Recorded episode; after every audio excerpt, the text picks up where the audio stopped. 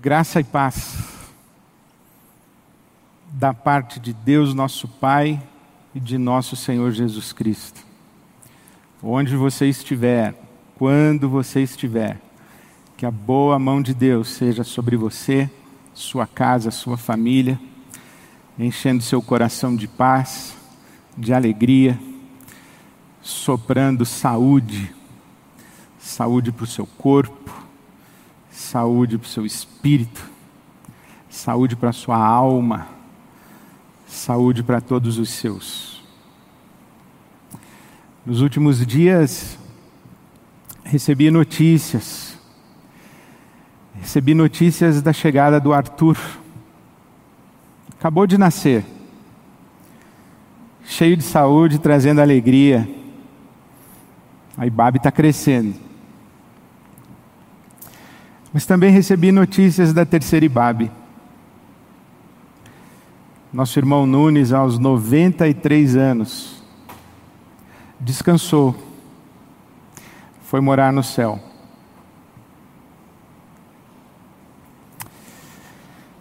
Minha semana passada começou com a notícia do meu amigo, um jovem pastor, que tirou a própria vida, se despediu de nós e foi morar no céu. E há poucos dias recebi fotos da minha mãe sendo vacinada. Que alegria e que gratidão.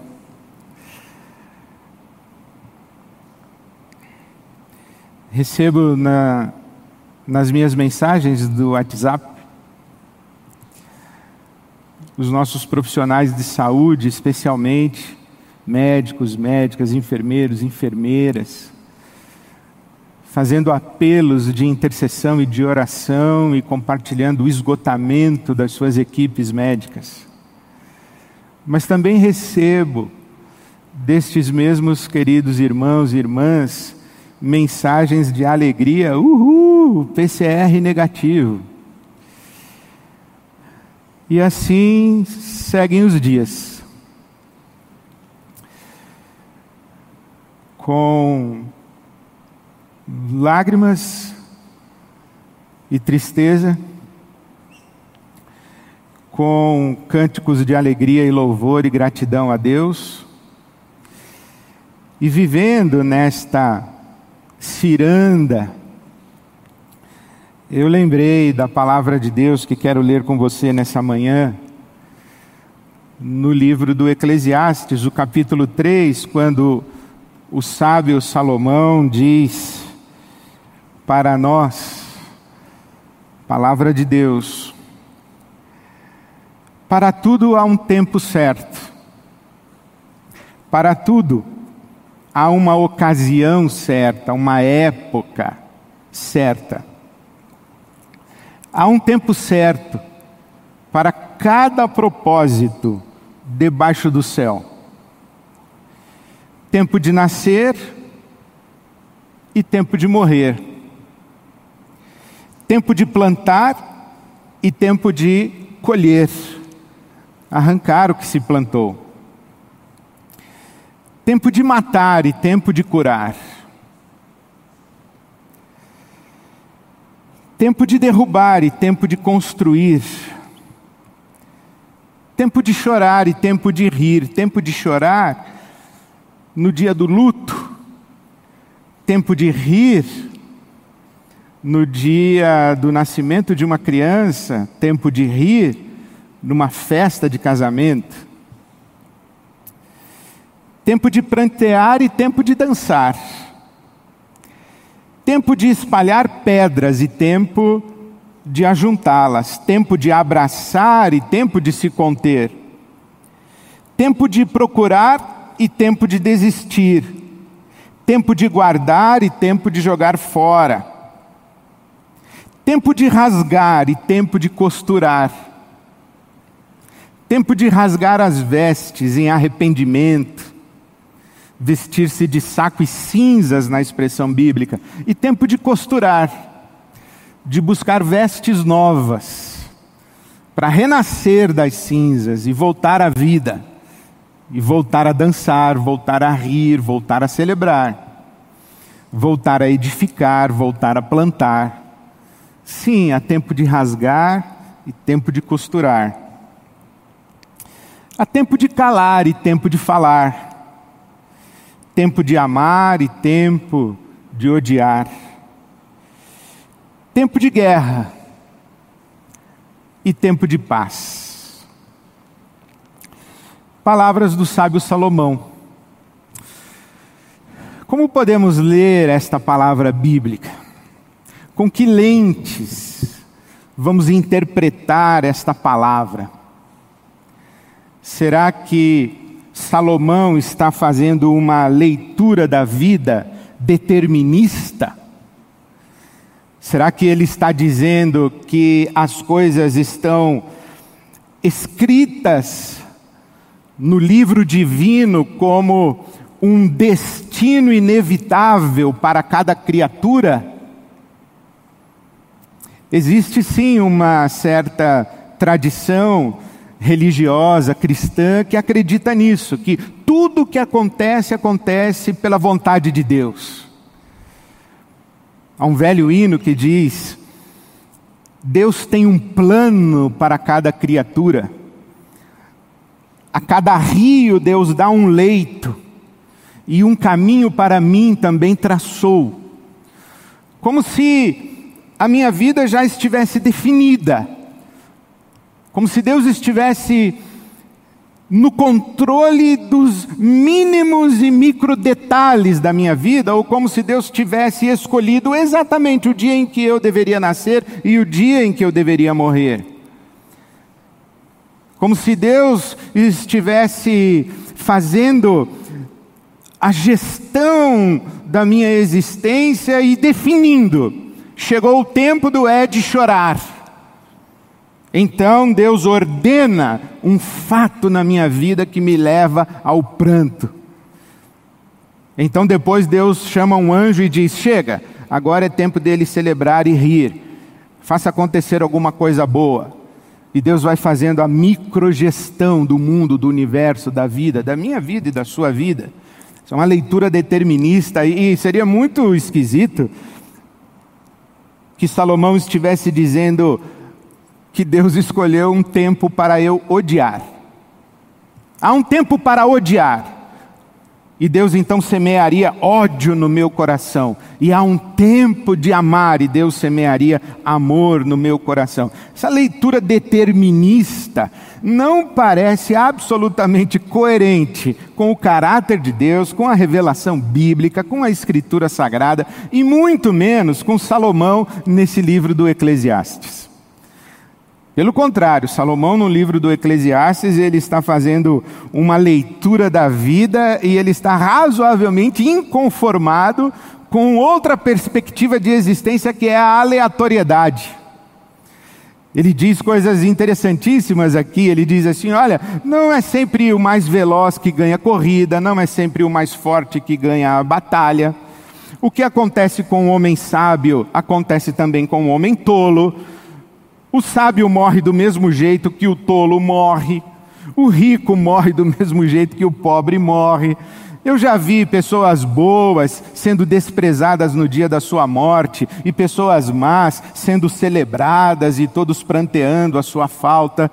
O Salomão ele está um pouquinho inconformado com o fato de que na existência existe uma dimensão de aleatoriedade, isto é, existem fatos, situações, circunstâncias que que não tem uma causa aparente e não tem um propósito pré-definido, que faz com que estas, estas situações, esses fatos, estas coisas que acontecem tenham necessariamente que acontecer. Isso é muito interessante porque na filosofia e na teologia se discute esses, esses conceitos de contingência e necessidade. O que é contingente é aquilo que pode acontecer e pode não acontecer, que não altera o curso da realidade, se acontecer ou não acontecer. São as coisas da aleatoriedade ou que nós costumamos dizer do acaso E existem outras que estão na categoria da necessidade, isto é, elas são inevitáveis, elas acontecerão independentemente da nossa vontade. Envelhecer, por exemplo, envelhecer independe da minha vontade. Quanto tempo durará a minha vida? A gente costuma dizer assim: ah, ninguém morre de véspera. Morre. Morre de véspera morre de véspera porque a gente pode andar pelo caminho da tolice, porque o universo também tem outros princípios. Princípio de probabilidade, princípio de possibilidade, princípio de semeadura e ceifa. E isso nos coloca diante de uma outra dimensão de possibilidade de interpretação desse texto, que me parece ser a maneira como Salomão transita pela vida, fazendo afirmações a respeito da nossa responsabilidade humana.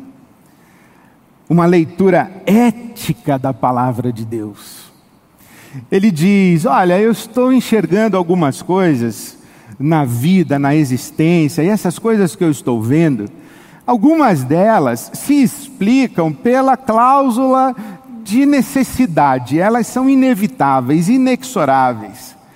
Por exemplo, ele diz: quando o céu está com nuvens carregadas, vai chover. Vai chover. E se um raio atingir uma árvore e ela cair para o lado sul, para o lado sul ela ficará. Se cair tombada para o lado norte, ela vai ficar tombada para o lado norte. Existem algumas coisas que são inevitáveis, elas acontecem e não mudam, estão assim, estão postas, mas há outras coisas que eu não percebo. Eu não percebo causa, não percebo propósito, elas se explicam mais por um acaso, por uma aleatoriedade. O Salomão olha e diz assim: há coisas que Deus faz e Deus faz de propósito.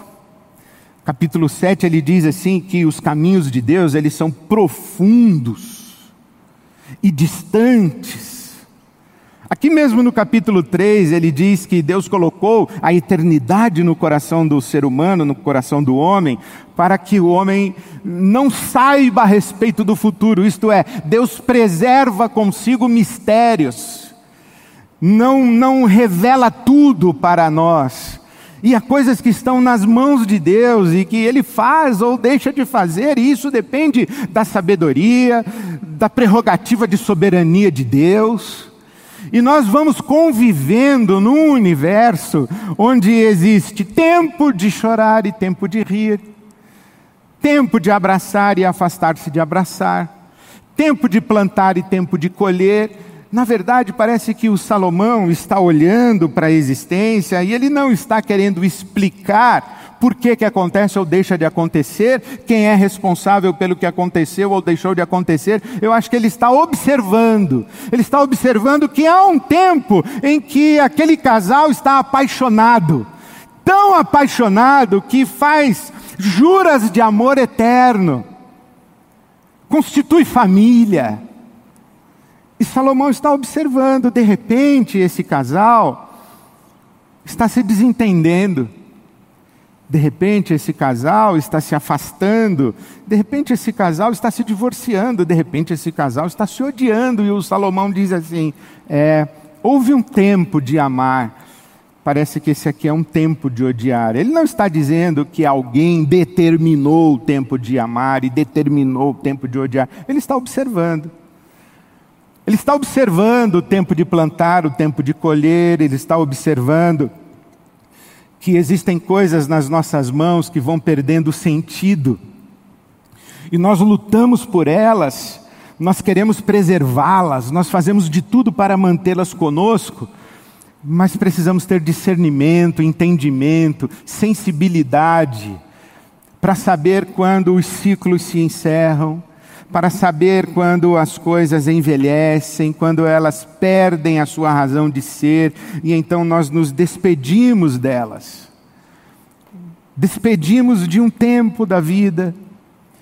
O Salomão vai observando e ele vai dizendo assim: olha, há um, há um tempo Há um tempo em que a gente constrói, há um tempo em que a gente se dedica para fazer com que coisas venham a existir, mas há um tempo quando a sabedoria exige derrubá-las, porque perderam a sua finalidade, perderam a sua adequação à realidade. Então a gente precisa fazer com que venham a deixar de existir, não é apenas esperar que elas, no seu processo de envelhecimento e caducidade, que elas morram naturalmente. O Salomão diz: não, há coisas que precisam ser arrancadas, há coisas que precisam ser derrubadas.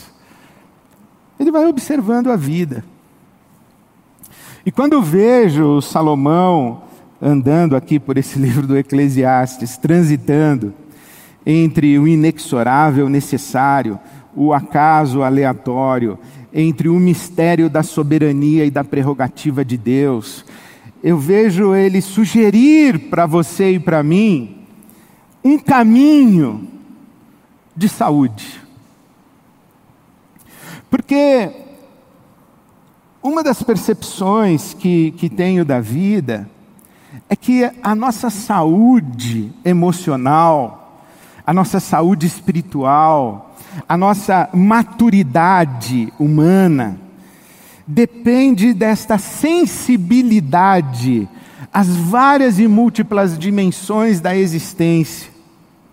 Que Salomão está em busca de encontrar isso. Como é que eu me localizo? Como é que eu me estabilizo? Como é que eu me sustento nessa existência, nesse mundo, nesse universo que tem aleatoriedades e acasos, o determinismo ou a soberania de Deus, onde existe o inexorável que independe da minha vontade?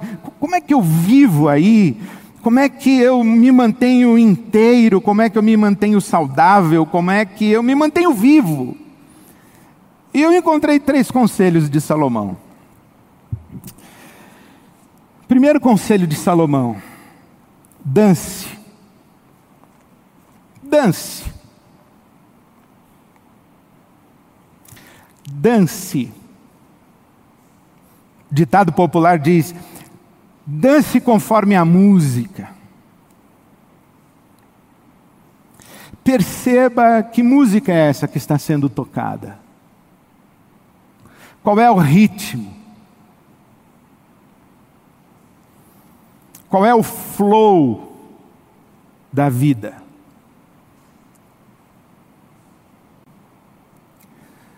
O apóstolo Paulo fala sobre discernir os tempos.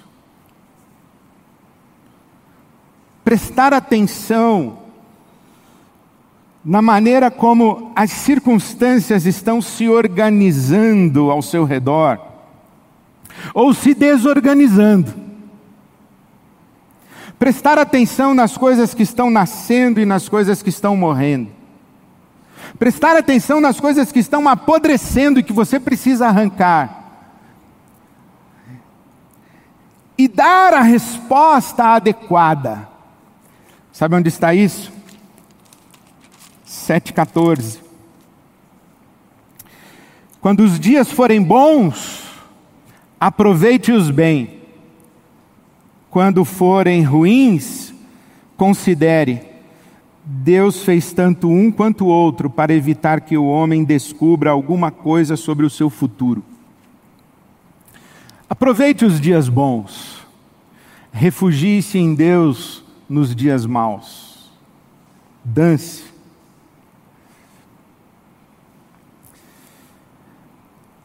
Chore com quem chora, alegre-se com quem se alegra. Recomendação de Paulo aos Romanos, capítulo 15, versículo 12. Olha, 12, versículo 15. Olha que interessante, chorar com quem chora e se alegrar com quem se alegra. E às vezes somos chamados a fazer isso no mesmo dia.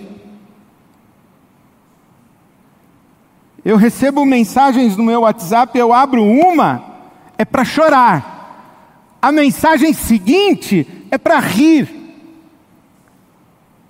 Falo, mas eu, afinal de contas, você está triste ou está alegre? A resposta é: eu estou saudável.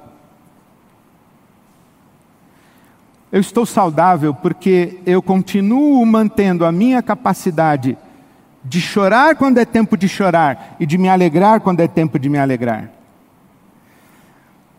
Eu estou saudável porque eu não posso, ou pelo menos não devo, ir a uma festa de casamento e abraçar os noivos como se eu estivesse num velório.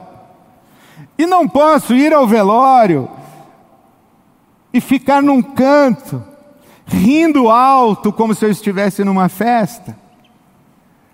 Eu estou saudável. O meu coração, ele responde à realidade da vida. Ele dança. Ele dança nas circunstâncias que se estabelecem. Ontem mesmo eu estava lembrando do meu amigo pastor Ziel Machado, que diz que pastorear é morar na dor do outro. James Houston diz que o máximo de maturidade de uma pessoa é a sua capacidade de estar ao lado de quem sofre. É verdade.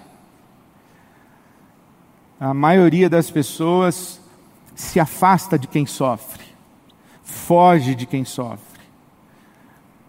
Ou porque não sabe o que fazer, não sabe como ajudar, ou porque não sabe como reagir, ou porque não tem condição, ou porque tem a sua própria dor e não tem espaço de solidariedade. Mas sim, é verdade que é maturidade espiritual morar na dor do outro. Mas é maturidade espiritual também morar na alegria do outro. É maturidade espiritual também celebrar a vida. É maturidade humana perceber que a vida de, de festa perene é uma vida alienada. Mas uma vida de pranto interminável é uma forma de desprezo ao dom de existir que Deus nos concedeu. Por isso, dance, aproveite os dias bons, celebre o que Deus tem dado a você, chore suas perdas, chore solidariamente, sofra com. Sofra ao lado de, sofra em favor de, sofra com ação generosa para com quem sofre, mas reparta a sua alegria, reparta seu contentamento, Vá visitar a alegria de quem tem razão para a alegria, para que o seu coração também seja consolado com a alegria de quem está alegre. E você me diz assim: é disso, é quase impossível viver essa, essa ciranda de alegria e tristeza o tempo todo, o dia inteiro. Isso se chama vida. Vida. É isso que o Salomão está dizendo. Dance. A vida é bela, dance. Experimente todas as sensações, sentimentos. Isso é estar vivo. Não se culpe quando você se trancar no quarto para chorar e não tiver vontade de sair de lá. Existe dia e tempo para isso. Não se culpe quando você perdeu o apetite. Não se cobre quando você não tiver capacidade produtiva. Isso é estar vivo. Isso é sinal de que você está sensível ao que está acontecendo no mundo. Agora, não se culpe, mas se preocupe e se ocupe se você começar a ficar muito tempo trancado dentro do quarto chorando. Tome providências. Porque a vida acontece também fora do quarto, então tome providências. E eu não canso de dizer: Às vezes, essa providência é um comprimido com receita de um médico psiquiatra. Às vezes, essa providência é iniciar um processo terapêutico com um bom profissional da psicologia, um bom profissional da saúde mental, emocional. Às vezes, essa providência é um retiro espiritual de solitude, de oração, de investigação da alma, de perguntar a Deus e perguntar a si diante de Deus. Por que estás abatido, a minha alma? Sonda-me, ó Deus. Conduze-me pelo caminho da vida. Então tome providências, porque essa é a segunda recomendação, o segundo conselho de Salomão. Decida. Dance, decida. É muito bonito isso na Bíblia e é muito extraordinária a revelação bíblica quando nos diz que Deus nos criou a sua imagem, a sua semelhança e nos deu o dom da liberdade. Nos deu a prerrogativa da escolha. Decidir é um ato sagrado. Escolher como viver, como agir, como reagir assumir o protagonismo da nossa vida a partir das nossas decisões e escolhas. Não entregar nada disso de deixa a vida me levar, vida leva eu. Não, assuma o protagonismo da sua vida. Não entre nessa ideia de que ah, o que tem que ser será. Deixa acontecer. Vamos ver no que vai dar. O tempo é o melhor remédio. Está na mão de Deus. Sim, está na mão de Deus, mas na sua vida, nada está somente nas mãos de Deus. Tudo está nas mãos de Deus e também nas nossas mãos. Reter nas nossas mãos apenas é prepotência, arrogância pecado, porque nós, seres humanos, não damos conta da complexidade da existência.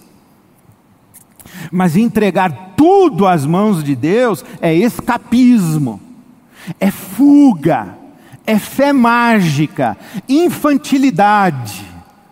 A Bíblia Sagrada fala disso. Se o Senhor não edificar a casa, em vão trabalham os que a edificam.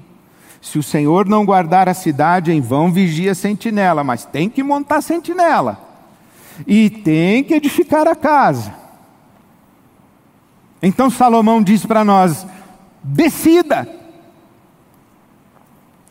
Capítulo 11, versículo 4.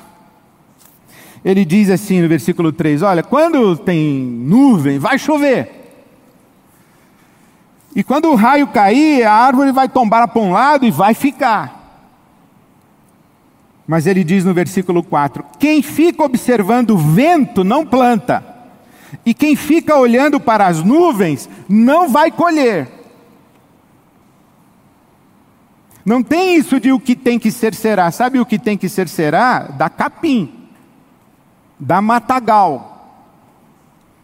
Colheita tem plantio.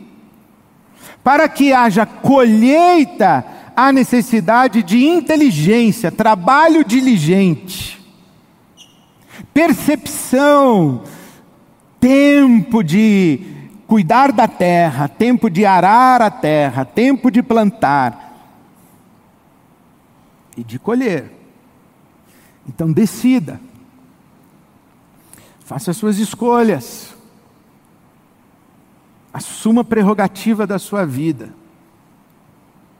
Perceba os tempos. Dance. Perceba os tempos. Enquanto dança, porque você percebe a mudança dos ventos, para onde a vida está apontando, para onde o flow da vida está seguindo, nesse seguir, decida, assuma suas responsabilidades, escolha, assuma a prerrogativa da sua história, da sua existência. Mas faça isso com um coração humilde. Faça isso com um coração cheio de fé. Faça isso com um coração cheio de esperança. Faça isso na presença de Deus. Faça isso em oração. Faça isso de joelhos. Faça isso suplicando aos céus o favor de Deus. Dance, mas não dance sozinho. Decida, mas não decida sozinha. Deus é companheiro da nossa vida, Deus é companheiro da nossa existência. Então, sim, dance. Então, sim, decida. Mas, sim, dependa, dependa de Deus. Capítulo 12, versículo 1. Lembra-te do teu Criador. Lembra-te do teu Criador. Não deixe Deus do lado de fora da sua existência. Não deixe Deus do lado de fora do seu quarto de choro e de lágrimas. Não deixe Deus do lado de fora da sua festa, do seu dia de celebração. Não deixe Deus do lado de fora do seu momento de decisão. Dependa de Deus. Não deixe Deus do lado de fora do seu dia de tristeza, nem que seja para você brigar com Ele, nem que seja para você ficar de mal com Ele, mas derrame o seu coração na presença de Deus. Não deixe Deus do lado de fora das suas festas, porque vai acabar o vinho da sua festa, viu? A festa onde Deus não participa tem prazo. Acaba o vinho. E deixa eu te falar uma coisa: o vinho da sua festa não é lá essas coisas. Viu? Então não deixe Deus do lado de fora da sua festa. Porque é Ele que tem um vinho, o vinho novo, o vinho bom é Ele que tem o vinho da verdadeira alegria. É Ele que tem o vinho do verdadeiro sentido da existência. Então não deixa Deus do lado de fora da sua festa. E quando você não sabe o que fazer, o que decidir, por que está acontecendo isso, qual é a causa daquilo, onde se pode chegar com aquilo outro, qual é o propósito disso, será que tem um propósito, se não tem, quando você entrar num, num nevoeiro, quando você entrar numa neblina em que você perder as referências, é aí que você cai de joelhos. Hebreus diz que sem fé é impossível agradar a Deus, porque é preciso, é necessário que aqueles que buscam a Deus creiam que Ele existe e que é abençoador daqueles que a Ele se entregam. Ah, quantas vezes eu me ajoelhei dizendo: Senhor, eu não sei o que está acontecendo, eu não sei, eu não sei como dançar nesse momento da minha vida. Essa música está confusa, isto parece mais barulho do que música eu não sei de onde isso vem, para onde isso vai, mas eu de joelhos invoco o teu favor, a tua bênção, a tua graça. Eu abro a porta para que o Senhor participe da minha vida. Eu não quero viver sozinho, eu não quero andar sozinho. Então, quando leio Salomão, eu ouço: dance, decida, dependa, dependa de Deus. E eu compartilho isso com você. Oro a Deus que você tenha saúde, saúde no corpo, saúde espiritual, saúde emocional, para você dançar, porque você vai receber notícias de uma dança alegre, você vai receber notícias que exigem a pausa da música, o silêncio que também é música. Então dance. Você tem a condição de decidir, tem a condição de fazer escolhas e ter a vida nas suas mãos com essa prerrogativa que Deus lhe deu. E que você viva na presença de Deus. Eu queria me despedir de você hoje com Gonzaguinha e também com Irineu de Lyon, um poeta popular e um teólogo do segundo século. Eu, esses dias, tenho ouvido como um louvor Gonzaguinha. Ontem, um menino que brincava me falou: Hoje é semente do amanhã para não ter medo que esse tempo vai passar. Não se desespere, nasça sempre com as manhãs. Deixa a luz do sol brilhar no céu do seu olhar. Fé na vida, fé no homem, fé no que virá. Vamos lá fazer o que será. Nós podemos tudo, nós podemos mais. Fé na vida, fé no homem, fé no que virá. Vamos lá fazer o que será. Outro dia eu postei isso nas minhas mídias sociais e alguém me corrigiu dizendo: Nada disso, pastor, nada de fé no homem. Nada disso, pastor, não podemos tudo. Temos fé somente em Jesus. Eu sei, claro que eu sei. Eu não cresci ouvindo Gonzaguinha, eu cresci lendo a Bíblia.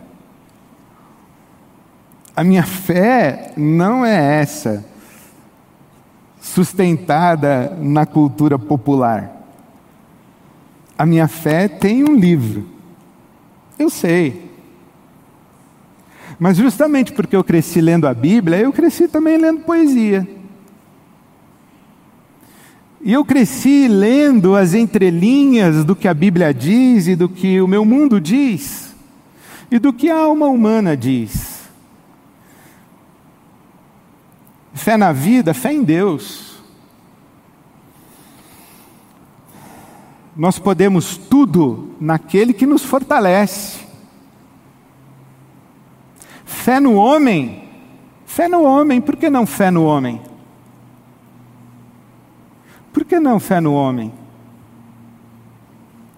Irineu de Lyon, lá no segundo século, disse: Glória Dei, homo vivens. A glória de Deus é o homem vivo. A glória de Deus é o homem em plenitude de vida.